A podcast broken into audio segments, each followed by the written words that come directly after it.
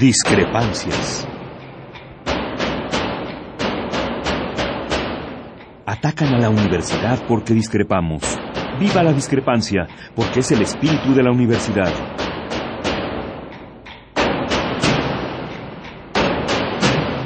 Martes de Discrepancias. Conduce Miguel Ángel Velázquez.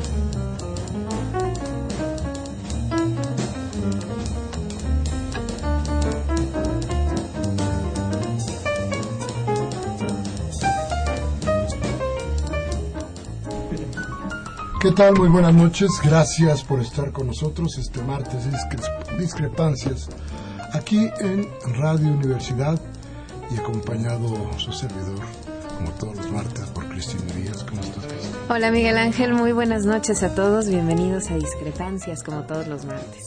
Yo estoy seguro, Cristi, que mucha gente hoy, a eso del mediodía, apagó sus radios y decidió no escuchar una un collar de mentiras interminable, o de, o de buenos deseos, o de falacias, o de amenazas. Pero fíjate que lo curioso, lo curioso de todo esto es que si de veras hubiera sido tan, tan bueno para este país, todo lo que ha sucedido el año pasado y el anterior, si nos hubiera beneficiado tanto a los mexicanos el desarrollo de este gobierno, ¿por qué cerraron el zócalo como lo cerraron? Oye. ¿Por qué impidieron que la gente caminara? ¿Por qué no se da frente a los habitantes de este país el informe? ¿O por qué Parametría publica en su estudio que Peña Nieto cada vez tiene menos seguidores y cada vez menos personas le creen? Bueno, eso sería la, razón para la que no se no salga no salga al público, pero si de veras nos hubiera ido tan bien, pues este, como buen político, pues tú le darías la cara a la gente y dirías frente a la gente, claro, fíjense ustedes que sí, ya la hicimos, ¿no? Ahora sí. Pero no. Lo que tú notas en estos actos el terrible miedo de enfrentar a la gente, de decirle a la gente, señores, señoras, esta es nuestra realidad. Porque ese México que hoy se pintó, que hoy se dio en, boca de, de, Peña Nieto, es un México que nadie conoce, que nadie sabe exactamente en qué lugar está. Pero algo de lo más que a mí me preocuparon muchas cosas que vamos a tocar durante todo este programa, pero hay cosas que me preocuparon especialmente. El final del informe me preocupa más que cualquier otra parte de todo lo dicho. Este exhorto, esta idea a no pensar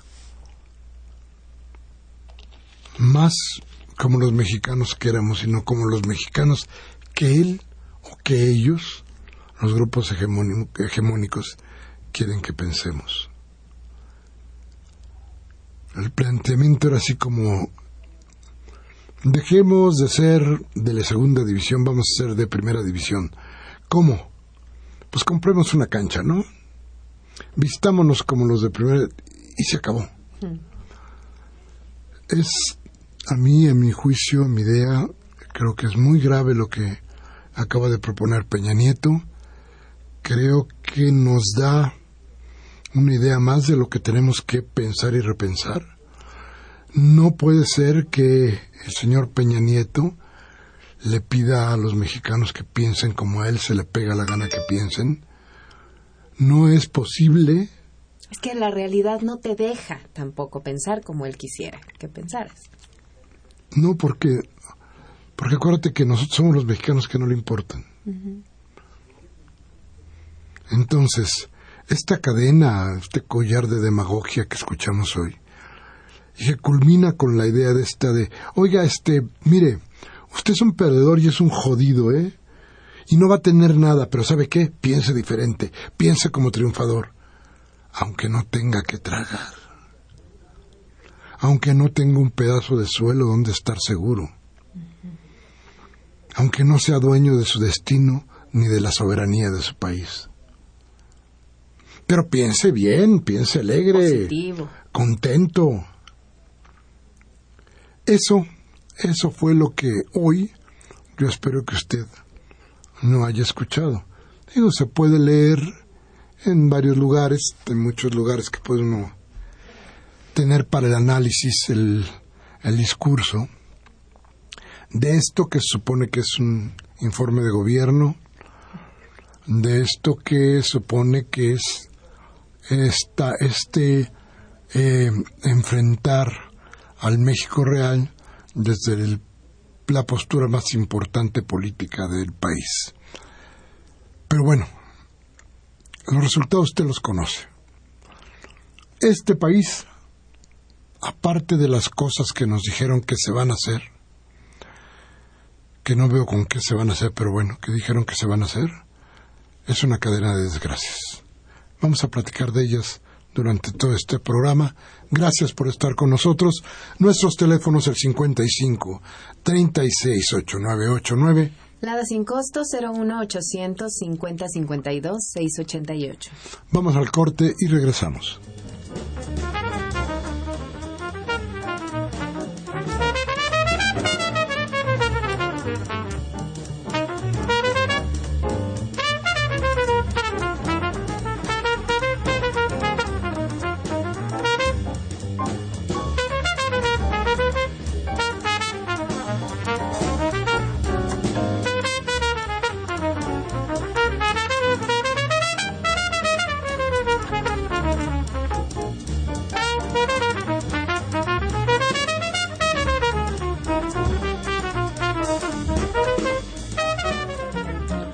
Bien, bien, otra vez gracias. Y otra vez nuestros teléfonos 55 36 8989. Lada sin costo 01800 50 52 688. Pero déjenme decirles además, Cristi, que quienes ponían cara de what Mm. en el edificio del gobierno del Distrito Federal eran casi todos los fun- funcionarios que de repente vieron cómo las camionetas de los guaruras del gobierno federal empezaron a treparse a la plancha del Zócalo. ¿Por qué no? Pues si son del gobierno federal, ¿no? Ellos pueden hacer lo que quieran. Violar leyes de tránsito. No creo que pasen las grúas y los yo, yo, ¿no? yo pensaba, oye, pues hay que poner el parquímetros en el Zócalo, Ándale. cuando menos, este, mandar a los muchachos de las arañas. No, el Zócalo, ese Zócalo que no pueden ocupar los maestros, fíjese usted, ¿eh? que vienen a protestar. Ese Zócalo que no pueden ocupar muchísimos de los que protestan por los errores de gobierno, ese Zócalo que se supone que es de los mexicanos, de todos los capitalinos, hoy, hoy fue ocupado por una de las razas más difíciles de tratar en este país, por los guaruras, por las camionetas. ¿Y quién les dijo no? Yo sé que en el gobierno del Distrito Federal la gente estaba medio espantada, medio no lo creía, medio... Pero no sé si les dieron permiso. Bueno, pero no hicieron nada tampoco, ¿eh? Absolutamente nada. No sé quién les dijo que podían estacionarse ahí. Yo creo que nadie.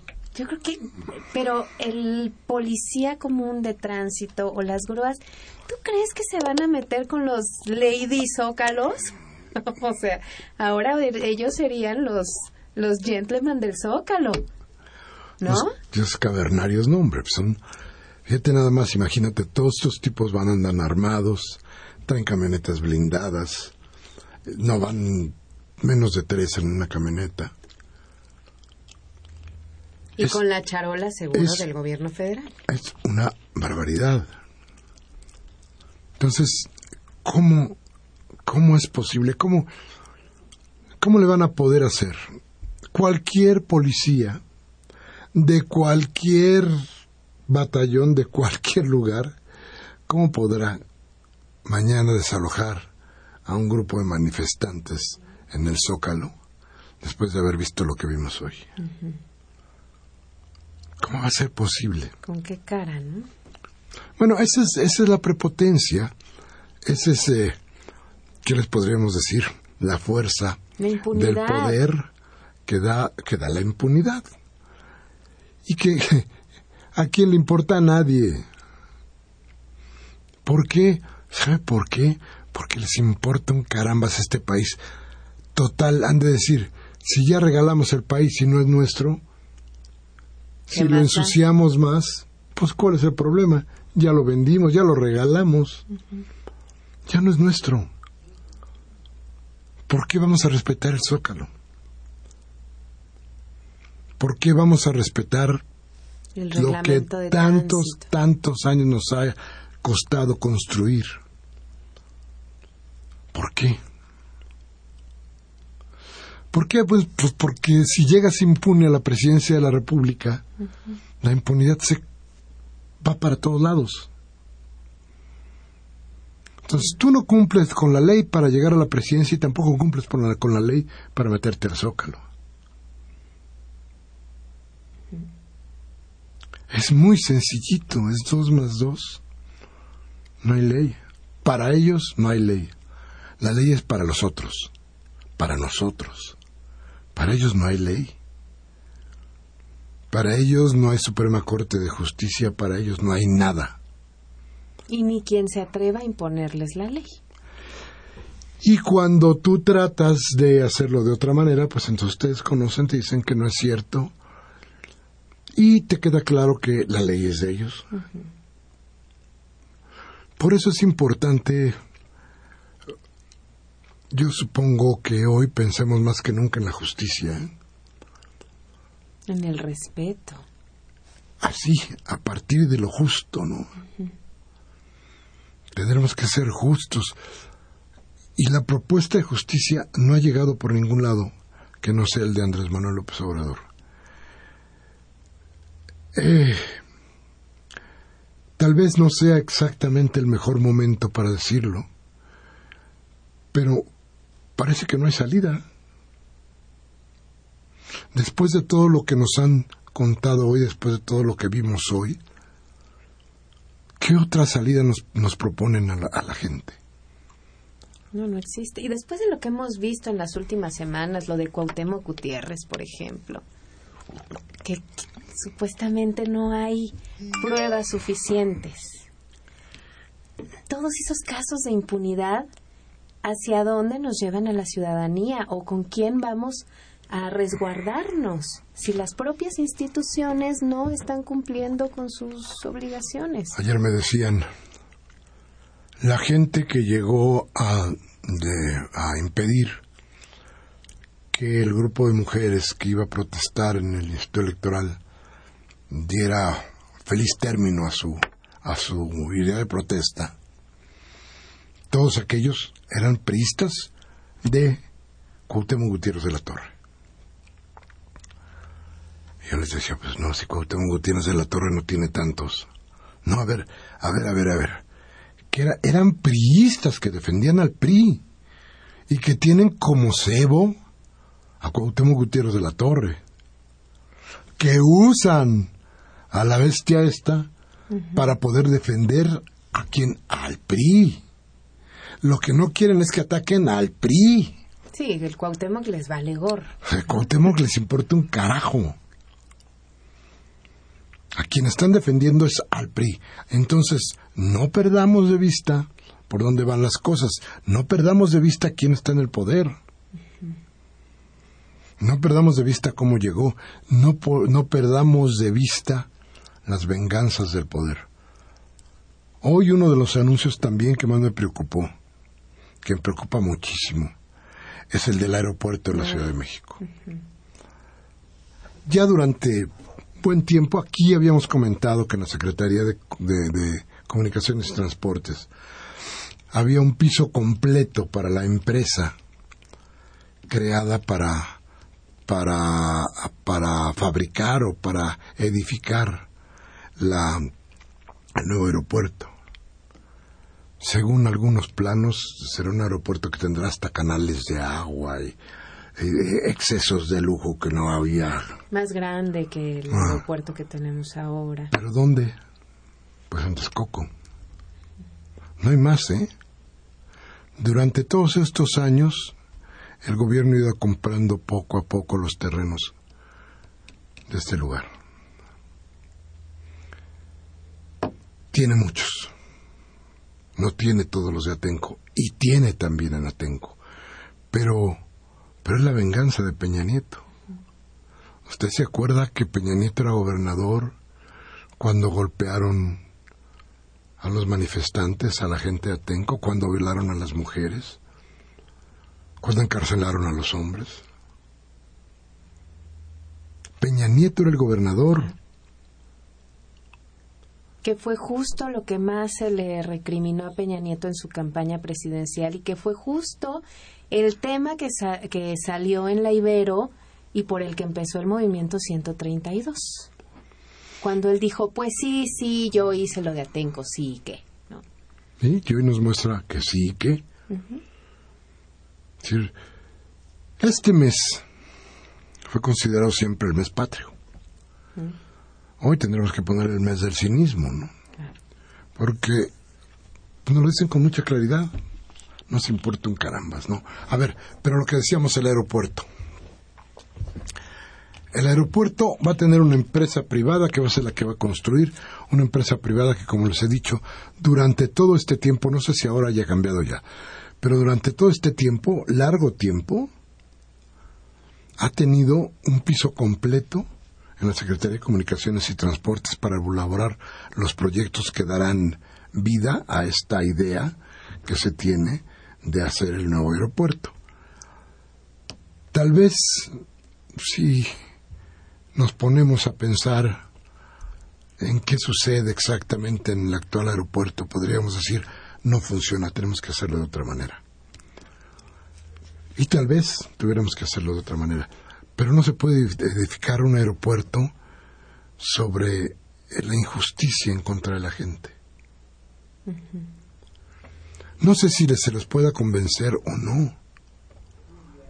No sé si la gente quiera perder sus terrenos simplemente porque se va a hacer ahí un aeropuerto que a ellos en general no les va a servir.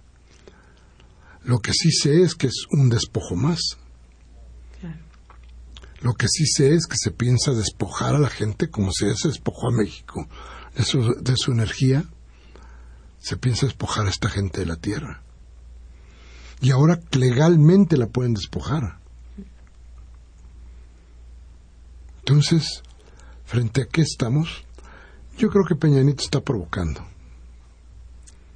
Provoca con sus cosas, provoca con sus ideas, provoca con un trazo de gobierno que cada día oprime más a la gente y, y creo que en su momento tendrá su respuesta. Pero bueno, teléfonos 55 36 8989. La sin costo 01 850 52 688. Vamos al corte y regresamos.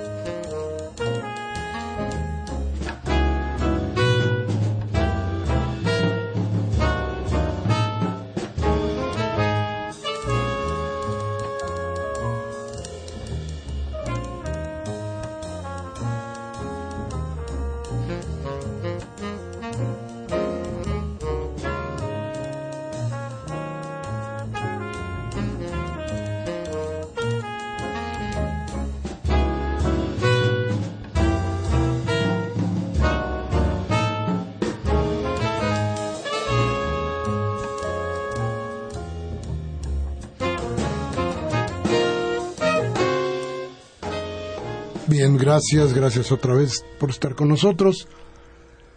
Gracias a Cristi, como siempre. Buenas tardes otra vez. Cristi, buenas noches. Buenas noches, Miguel Ángel. Sí, estábamos hablando sobre este anuncio que dio Peña Nieto del nuevo aeropuerto en el Distrito Federal y platicábamos fuera del aire que la inversión ascenderá a unos 120 mil millones de pesos, ¿no? Si bien nos va. Y no terminará, ¿eh? No terminará en este sexenio. ¿eh? También dijo que ampliarán las líneas del metro en el DF y en el Estado de México y anunció cambios al programa Oportunidades. Como que ahora lo leo esto porque ahora se llamará Prospera. Ya no se llamará Oportunidades porque Oportunidades era del PAN. Entonces ahora se llamará Prospera. Sí, que los dos son de la derecha. solidaridad y digo, estamos exactamente en la misma, ¿no? Y según él, dijo que implicarán nuevas medidas que permitirán que las familias beneficiarias fortalezcan sus propios ingresos, dándoles acceso a créditos seguros, educación financiera, becas y programas productivos con los que puedan generar negocios. ¿Cómo? Pues quién sabe. ¿De dónde? Tampoco lo sabemos. Pueblo necio y terco que no entiende al señor presidente de la República que lo quiere, los quiere hacer a todos ricos. Claro. ¿Cómo son los necios? ¿Cómo, ¿Cómo, no le creemos? Yo ya no veo por qué. Porque lee, o sea, él, él está trabajando para darnos mejores ingresos a los Hombre, vamos a salir de... Bueno, mire, así como que cuando usted va al Soriana, ya no va a ir a Soriana, pues ya mejor se va a ir este, a comprar su ropita al, a Fifth Avenue. Ah. Pues te va pues un suétercito de 25 mil pesos. Pues, pues los va a ganar. ¿Por qué no? No, pues este, ¿por qué no? Hombre, ya el señor Peña ya dijo, vamos a ser riquísimos.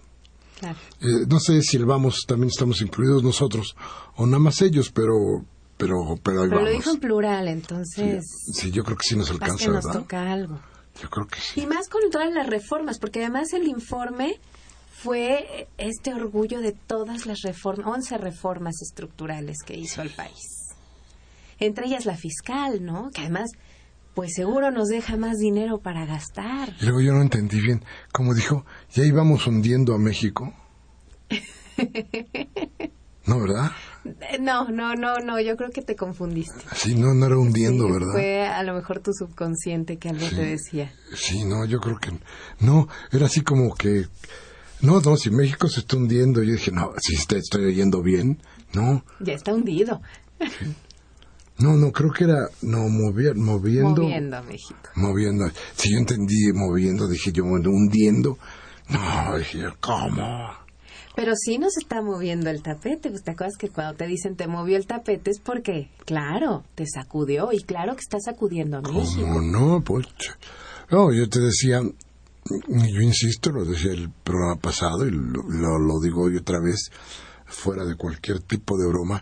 Imagínese usted los próximos cinco años en los que él dice que se van a hacer maravillas. A ver, ¿de dónde se va a agarrar el dinero?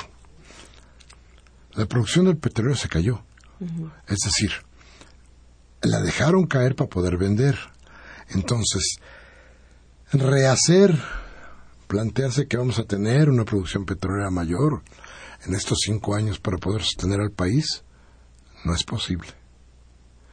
No es posible que se paguen nuevos impuestos porque dijo que no va a haber nuevos impuestos. Entonces no va a, haber, no va a tener más dinero el Estado.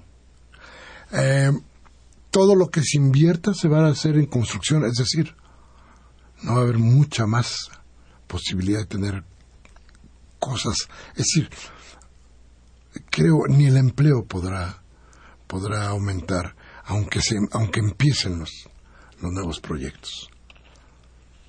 Entonces, ¿qué va a pasar en los próximos cinco años? Hay quien dice que en estos dos años ya se creó una millonada nueva de pobres. Yo no lo dudo. Pero si es en, dos, en estos dos años, nos faltan cinco. ¿Cuán- ¿De qué tamaño va a ser el ejército de pobres? ¿De qué tamaño va a ser la violencia que va a ejercer esta gente que no tiene mañana para poder conseguir su hoy? qué tamaño? ¿Cómo es posible que hoy todavía existan, caramba, legisladores de izquierda o de supuestamente de izquierda, que acudan como cómplices a aplaudir las atrocidades que plantea Enrique Peña Nieto en contra precisamente de todos los principios de la izquierda. ¿Cómo es posible que asistan? ¿Cómo es posible que aplaudan? Tenemos que tener en claro que no solamente fue Peña y su grupo, ellos idearon, ellos empeñaron al país, pero los cómplices para que esto sucediera fueron también, claramente lo decimos, el PRD. Entonces, cuidado, todo esto tiene que tener, eh, tiene necesariamente que haber una reflexión muy seria, muy de, de, de veras, sobre lo que sucedió. Yo, yo creo incluso que no estaría mal que el próximo martes, a la luz de todo lo que sucede en la semana, podamos sentarnos aquí. Ah, el martes es 15, no es 14. No, que es el... Es 9 el próximo martes. Martes. ¿no? Sí, podamos sentarnos aquí El siguiente es 16. y podamos tener a un agente de la economía y un agente de la política y analicemos todas estas mentiras, ¿no? Claro. ¿Y hacia dónde nos van a llevar? Porque, eh, porque hay que reposarlo un poco. Porque hay muchas cosas que ya sabíamos, que ya estaban ahí claras, que se pueden ahorita ya decir, pero son las que ya hemos analizado y las que ya hemos visto. Hay una nueva forma. No puede usted quitarle ni una sola pieza al muégano del informe de hoy porque todo es una estrategia de desgracia. Desgracia para nosotros, pues. Ahí está, es una amalgama de desgracias. Y todo parte de una sola idea. Hay que hacer ricos a unos A costa de lo que sea. y hay que desgraciar a todos los demás, ¿no? Y además a costa no solo del pueblo Miguel Ángel, de nuestras propias tierras, de nuestras aguas, todos los químicos que, que, que de las mineras que están ahorita contaminando. Eso es de verdad inconsciencia, total inconsciencia, porque si esas tierras dan en algún momento frutos, pues alguno de nuestros legisladores también podrá comer de un jitomate de ahí o una papaya de ahí y luego Fíjate que es, es curioso, ¿no? ¿Dónde están los desempleados? No existen. ¿O ¿Dónde está la, po- la pobreza? Pues es un rengloncito por ahí perdido. ¿Dónde está la contaminación? Las empresas que han envenenado tierra y ríos y aire. No existen. No existe. No, no hay. Hoy Peña dio un informe de un país que solo él conoce y planteó un horizonte para un país que solamente él conoce. Porque tú y yo y muchísimos, yo creo que todos nuestros escuchas, vivimos en otro, en otro país, no en ese que hoy nos dijo Peña. Y además están confiando precisamente en la publicidad que tantos años ha funcionado. En la Administración Pública Federal se gastaron más de 198 millones de pesos en servicios de comunicación social y publicidad. La Secretaría de Gobernación aprobó 102 campañas publicitarias en lo que va del año, ¿eh? Ni siquiera en todo un año, de enero a julio de este año. Y en estas campañas, bueno, la Secretaría de Gobernación no explica que estas campañas, eh, cuál es el tema, ni cuántas correspondieron a qué instancia de gobierno, ni nada, ¿no?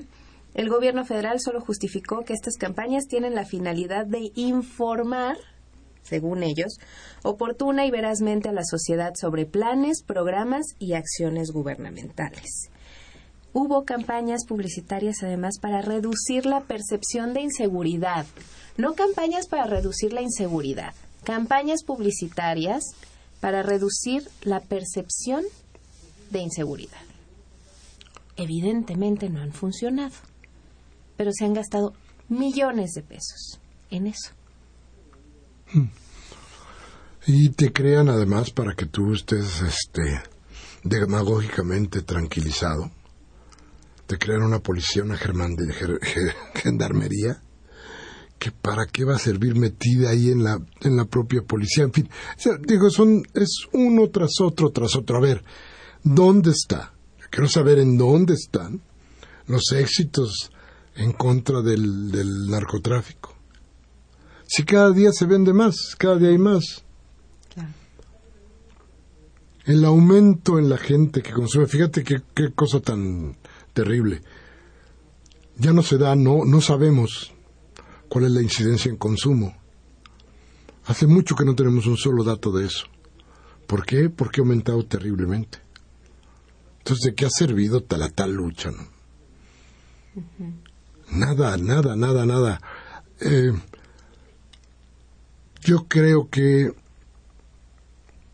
hay que hacer una, pues una reflexión completa, ¿no?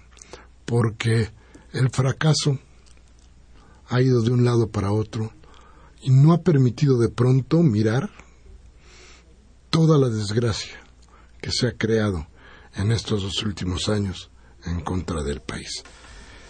Hemos perdido soberanía, es decir, hemos perdido país. ¿En dónde estamos? Fíjese usted que no estamos ni en el país que éramos, ni en el país de Peña Nieto, porque ahí no cabemos. Entonces, ¿en dónde estamos? En una especie de limbo en el que no tenemos absolutamente nada, donde no valemos nada y donde ellos hacen con nosotros, como con el zócalo, lo que se les pega a su regalada gana. Vamos rápidamente a un corte, regresamos con usted, 5536 8989. Lada sin costo 01800 50 52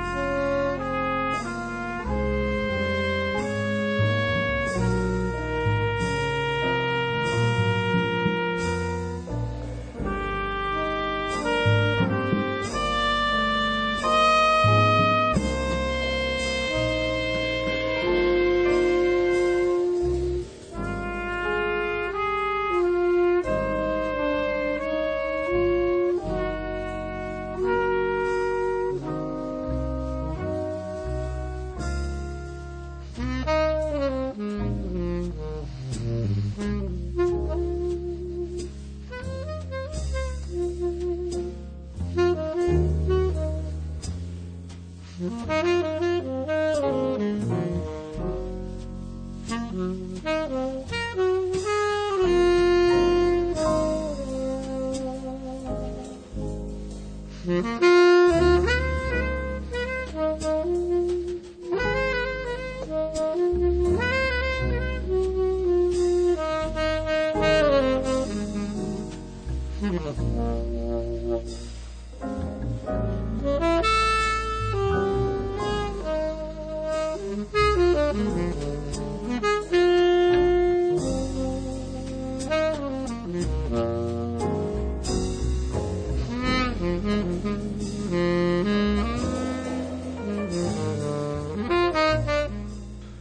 Bien, bien, gracias por seguir con nosotros.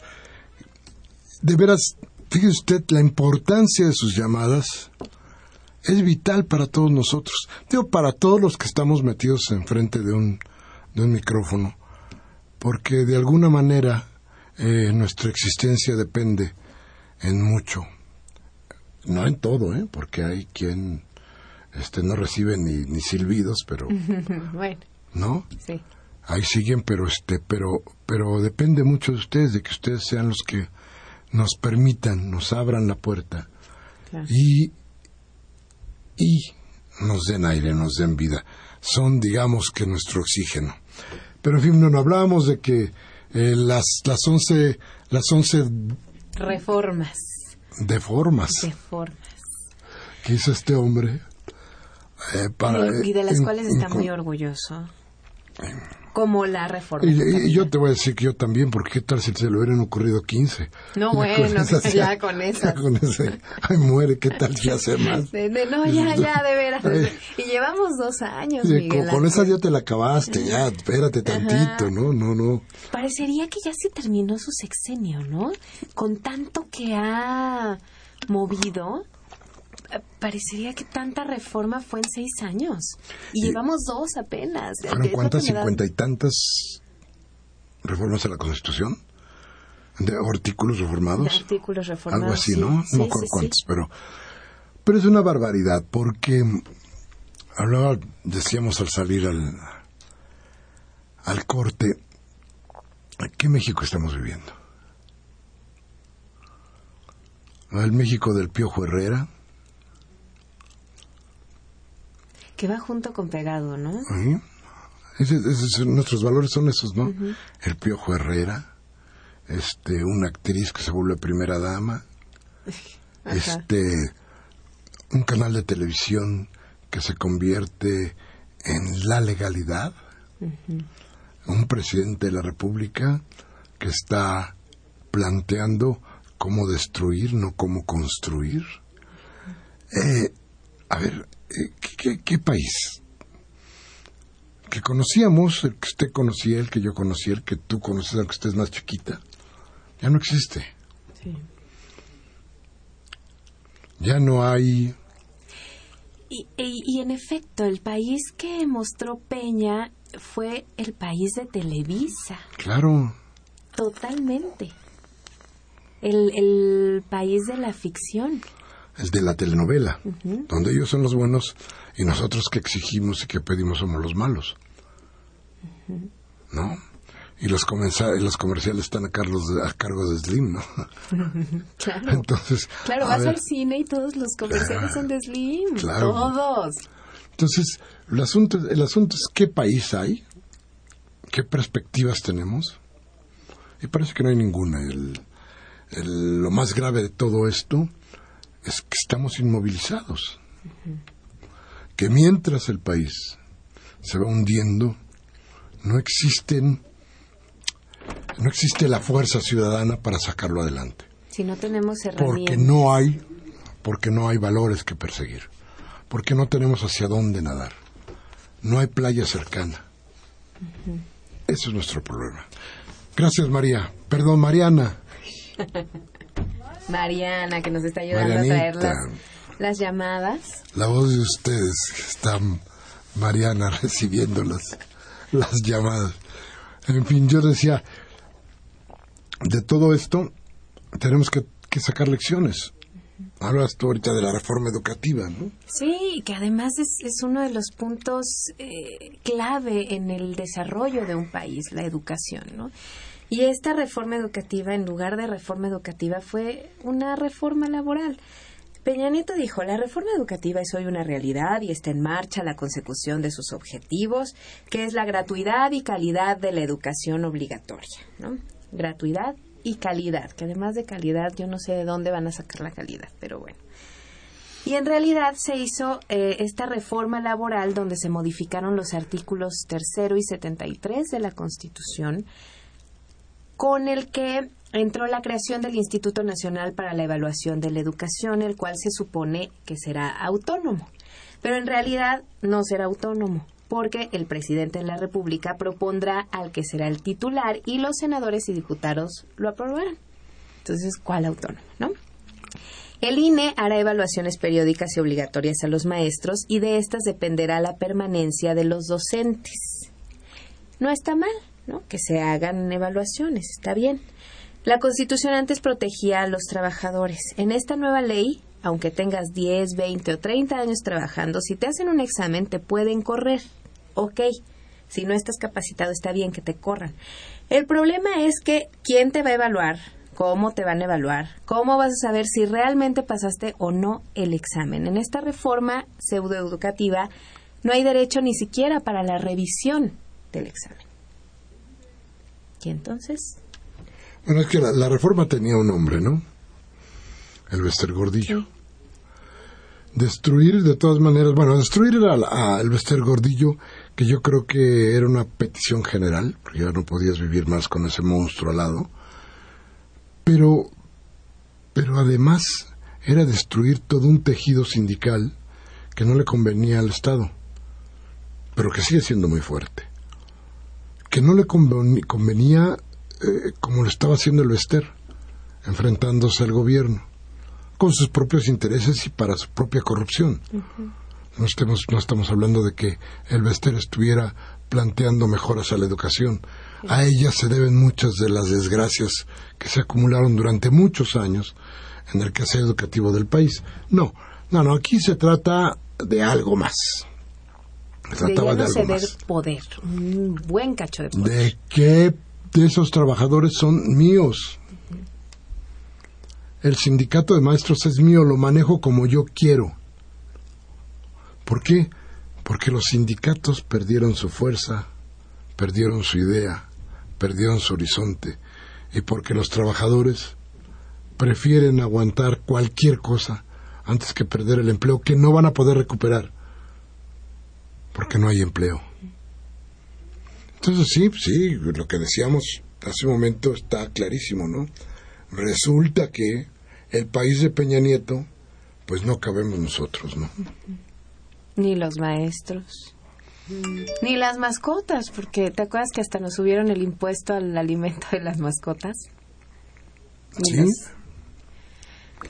Y bueno, en esta, regresando un poco a esta reforma educativa, este, también no hay una reforma de fondo a la currícula ni una reforma a los programas, los libros o a que se mejore la educación. Y la reforma tampoco especifica cómo van a preparar a los maestros. Se les va a evaluar, pero no, no dicen cómo los van a, preparar, qué tipo de clases les van a dar, cómo los van a evaluar. Pero fíjate que ahorita me estaba acordando que de todas estas reformas todavía falta una, la del campo. Mm. Ay, falta, claro. Que va a ser la que acabe con... No, ya me voy a esconder abajo del escritorio, de veras ya no quiero escuchar más. Es terrible, ¿no? Viene la del campo y no nos promete más que otro tipo de desgracia. Entonces, bueno, culpa nuestra si otra vez votamos, porque no debemos votar. Culpa nuestra si nos dejamos comprar por una tarjeta soriana. Vamos. Peña Nieto es lo que prometió desde que era gobernador. Ahí reprimió a la gente de Atenco. Aquí la Policía Federal, su policía, reprimió el día primero el, en el momento en que él tomó posesión. Y hoy para que nos quede claro de dónde está, los guaruras tomaron el zócalo. hoy tendremos que recordarlo como eso, el día que los guaruras tomaron el zócalo. La definición es terrible porque todos sabemos qué significa un guarura, todos sabemos para qué sirve un guarura y todos sabemos quién usa un guarura. Y quien lo usa es quien tiene miedo. Y si hay algo que nos demuestre todo esto es el propio gobierno. Gobierno que le tiene miedo a la gente y entonces le pega, la lastima, pero siempre tiene un ejército para defenderse. Siempre hay vallas, siempre hay guaruras. Siempre hay un, hay un juez o un magistrado que los va a cubrir para que hagan de este país lo que se les pega a su regalada gana. Menos, eso sí no pueden hacer, y eso es importante para todos nosotros. ¿Saben qué no pueden hacer ellos? Caminar en las calles como nosotros caminamos. Ellos también enajenaron, enajenaron su libertad. Claro, ahí van a caminar a Grecia donde nadie los conozca, ¿no? Pero aquí en nuestro país, entre nosotros, no pueden caminar. No pueden salir a la calle. Eso, eso está claro. Y eso yo creo que es, es bien importante. Vamos a ir a un corte y regresamos con ustedes, con sus llamadas, con su voz y con sus ideas. Gracias por estar con nosotros. Vamos al corte.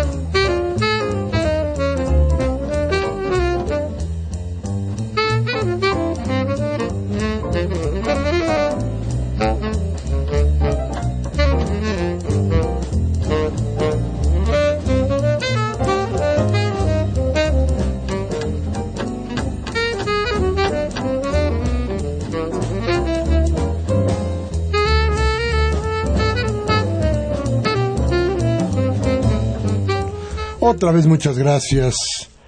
Qué bueno que está con nosotros, qué bueno que nos llamó, qué bueno que nos permite escuchar su voz, qué bueno que está con nosotros, porque porque ustedes también son nuestra esperanza, ¿eh? la esperanza de que esto cambie en algún momento, la esperanza de que si tenemos nuestra reflexión juntos, podamos algún día, cuando sea, no importa, algún día cambiar las cosas. En fin, gracias por sus llamadas. Karen Dam nos llama y dice, Miguel Ángel, disculpa, ¿de qué mierda estamos hechos? Oh, es que ya doña Karen tiene toda la razón del mundo.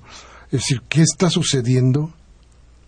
¿Qué pasa con este pueblo al que le pueden hacer lo que quieran y no rezonga y no respinga? Que yo creo que no falta mucho. ¿no? Están jalando la liga muy, muy fuerte. La idea es que tenemos que seguir en la, en la idea de que esto no debe seguir sucediendo. Eso es lo importante, ¿no? Nos dice Silvia García de la delegación Benito Juárez, el gobierno se está quedando con todo, desde Fox y Calderón, no son los extranjeros. Lamentablemente, dice, ¿no? Ramón Sánchez dice, me desespera la actitud de los mexicanos. En Yemen el presidente subió el precio de los combustibles y la ciudadanía enardecida reclamó a lo que el mandatario tuvo que bajar los precios. Bueno, aquí lo que tenemos este, todos los días, y usted lo sabe perfectamente, es el gasolinazo. Mm. Y nos quedamos tan quietos y tan tranquilos con el gasolinazo. Y adiós, ¿eh? Pase lo que pase, suceda lo que suceda, aumentan en eso, no dan bien las clases, ¿no? y todo se reduce a grandes problemas palaciegos de partido contra partido, de líder contra líder, y la gente, y la opinión nuestra, y lo que nosotros pensamos, nada de eso sucede.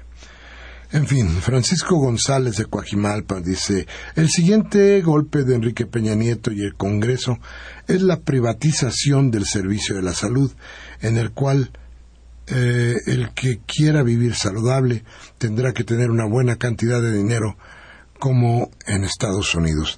Déjeme decirle una cosa, este, el gran fracaso de todos estos gobiernos es precisamente ese, que no puede brindar ni educación ni salud a su gente. Pero ¿sabe qué? Les importa madre. El trazo del neoliberalismo plantea precisamente eso. Ni educación, ni salud, en manos del Estado. Todo para los privados. Así es que, mientras nosotros no salgamos a la calle a decir basta, pues esto seguirá ocurriendo. Gabriel Campos de Benito Juárez dice, existió el milagro japonés igual que el alemán. En el libro que está escribiendo Salinas Peña Nieto, patrocinado por el duopolio televisivo, habla del nuevo milagro mexicano en tiempos de hambre, pero no dice cuándo tendremos el colapso económico. ¿Sabrá que tienen poco para rectificar? Es que yo creo que eso del milagro mexicano, este... pues cuál.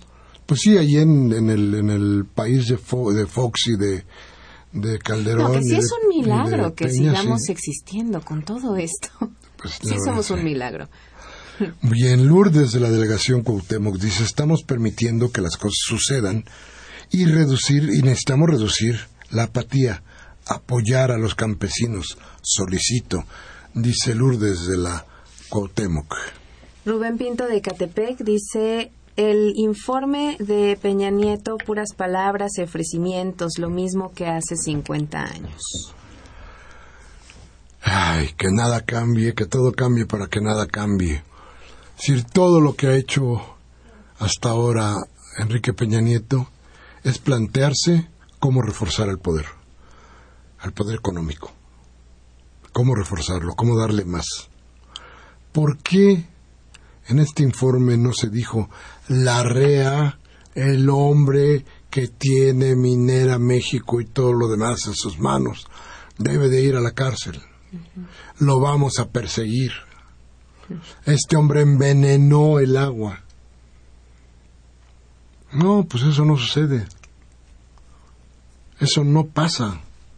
¿Por qué no decimos, por qué no fue capaz de decirnos durante dos años de gobierno hemos fracasado en Michoacán? El Michoacán sigue siendo un desastre. ¿Por qué nos dijo que en Guerrero la muerte sigue campeando día con día sin que nada la pare. ¿Por qué?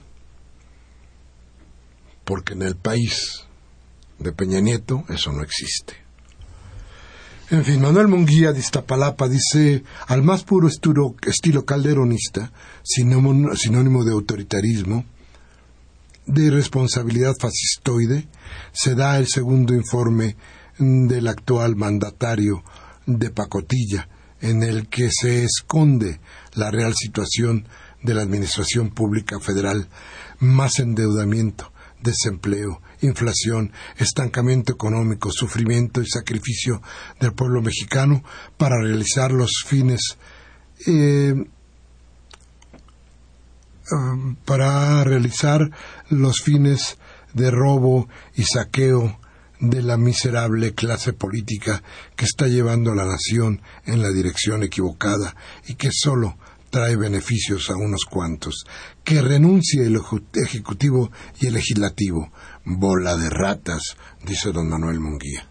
Agustín Mondragón de Cuauhtémoc dice, el vendepatrias y traidor a los mexicanos le informó a sus patrones explotadores la ventaja que tuvieron por haberlo llevado al poder con las tarjetas Monex y a los mexicanos les leyó su sentencia de esclavos con sus leyes desestructurales de la economía y sociedad mexicana y más de 30.000 esbirros cerraron el primer cuadro desde la Plaza de la Constitución al Palacio de los ladrones, diputados y senadores, o sea, Alibaba y sus ladrones. Él ya pasó a la historia con el despojo que hizo a los campesinos y obreros que serán masacrados por empresas explotadoras extranjeras. Sofía López de Venustiano Carranza dice los perredistas andan ofreciendo despensas a mitad de precio. Ofrecieron huevos podridos. Colonia Ignacio Zaragoza. Hay que verlo, sí, cómo no.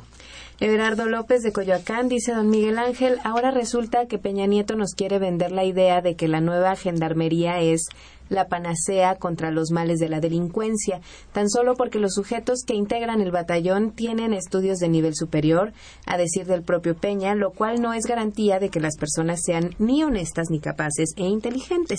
Un ejemplo de cómo surgieron los Zetas, un grupo de élite formado por el gobierno. La señora Calderón de Naucalpan, la señora Cárdenas, perdón, de Naucalpan, un saludo, señora Cárdenas. Dice, lo que dice el señor Peña se lo escriben, como es común, pero como él es, es, como él es tonto, se lo escriben.